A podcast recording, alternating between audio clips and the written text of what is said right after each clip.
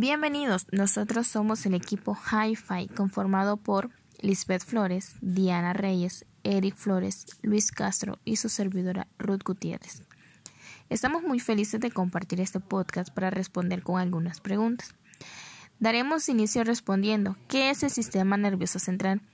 El sistema nervioso central es una estructura que está formada por el encéfalo, que es la parte del sistema nervioso central ubicada en el cráneo, y por la médula espinal, ubicada dentro y a lo largo de toda la columna vertebral.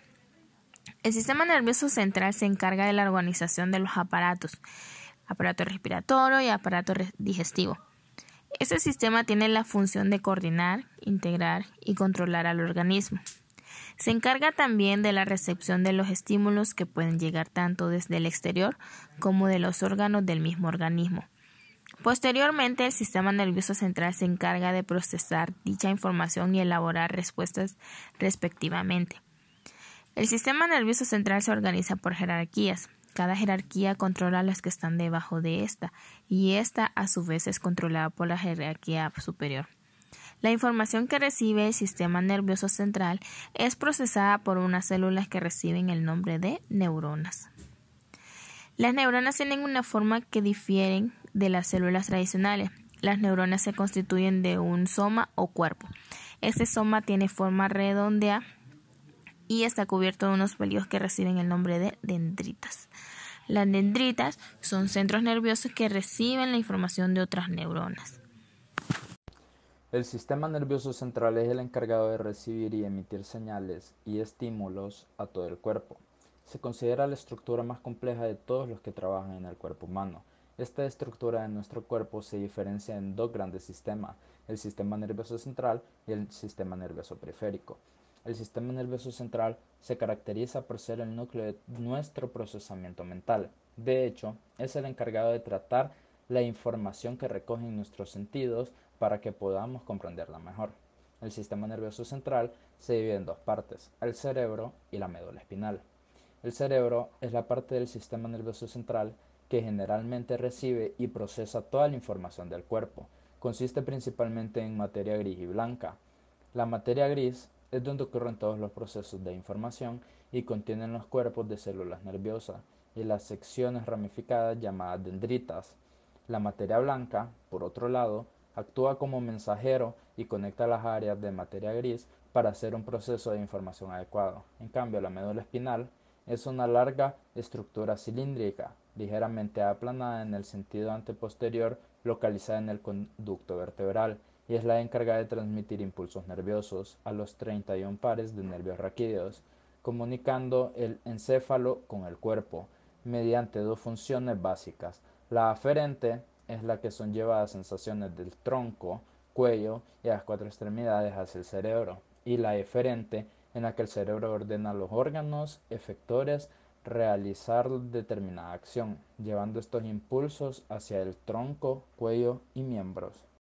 Como punto muy importante están las enfermedades infecciosas del sistema nervioso central.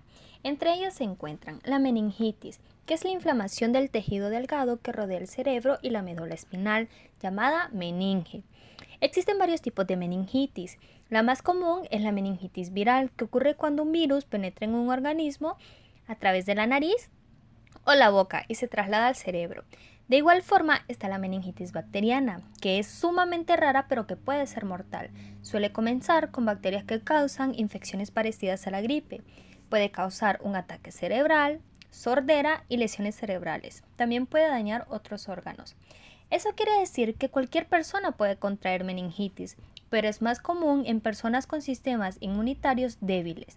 La meningitis puede agravarse muy rápido, por lo tanto, siempre debe buscarse atención médica de inmediato, especialmente si se presentan síntomas como una fiebre súbita, un dolor de cabeza muy fuerte, rigidez en el cuello, náuseas o vómitos. Otra de las enfermedades infecciosas es la encefalitis, que es la inflamación del cerebro. Existen varias causas, pero la más común es la infección viral.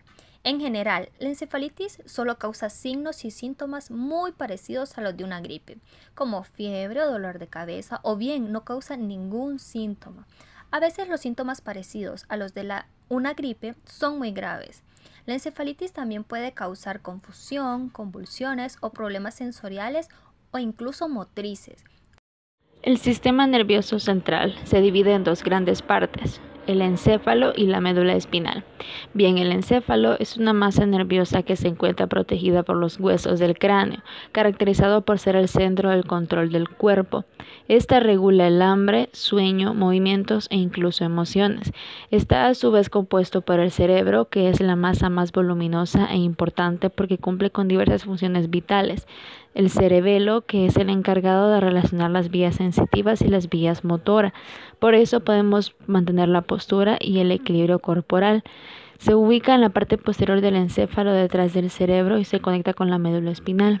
Y el tallo cerebral, que es el que une el cerebro con la médula espinal y se encarga de funciones como la respiración y el ritmo cardíaco. Este a su vez está compuesto por el mesencéfalo, que controla los movimientos oculares, la protuberancia anular, que es una estructura que nos permite mantener el equilibrio, el bulbo raquídeo, que controla el ritmo cardíaco, la presión sanguínea e interviene en la respiración. Y bien, la médula espinal es un cordón que se prolonga desde el encéfalo por toda la parte interna de la columna vertebral. Su principal función consiste en transmitir los impulsos nerviosos y en conectar el encéfalo con el resto del cuerpo. En esta se llevan a cabo dos funciones de gran importancia. La aferencia sensitiva, que consiste en recibir los estímulos sensitivos que llegan a la médula espinal, y la eferente, que se relaciona con la motilidad, es decir, envía información al sistema nervioso periférico. Es así como conocemos y las, las funciones de las partes del sistema nervioso central. En conclusión, el sistema nervioso es un mecanismo sorprendente y sumamente complejo ya que nuestro organismo depende totalmente de él y permite mantenerlo dentro de los parámetros necesarios para la vida y también nos permite mantener una comunicación con nuestro mundo exterior. También podemos decir que el gran sistema nervioso central es el encargado de emitir impulsos nerviosos y analizar los datos sensoriales para así obtener respuestas solo de forma sensorial, valga la redundancia de palabras. También cabe destacar que el sistema nervioso central es el que se encarga de controlar los sentidos de nuestro cuerpo. Y bueno, así hemos finalizado nuestro podcast, esperando que haya sido de mucha satisfacción para usted, licenciada. Muchas gracias, somos el grupo número 4 Hi-Fi.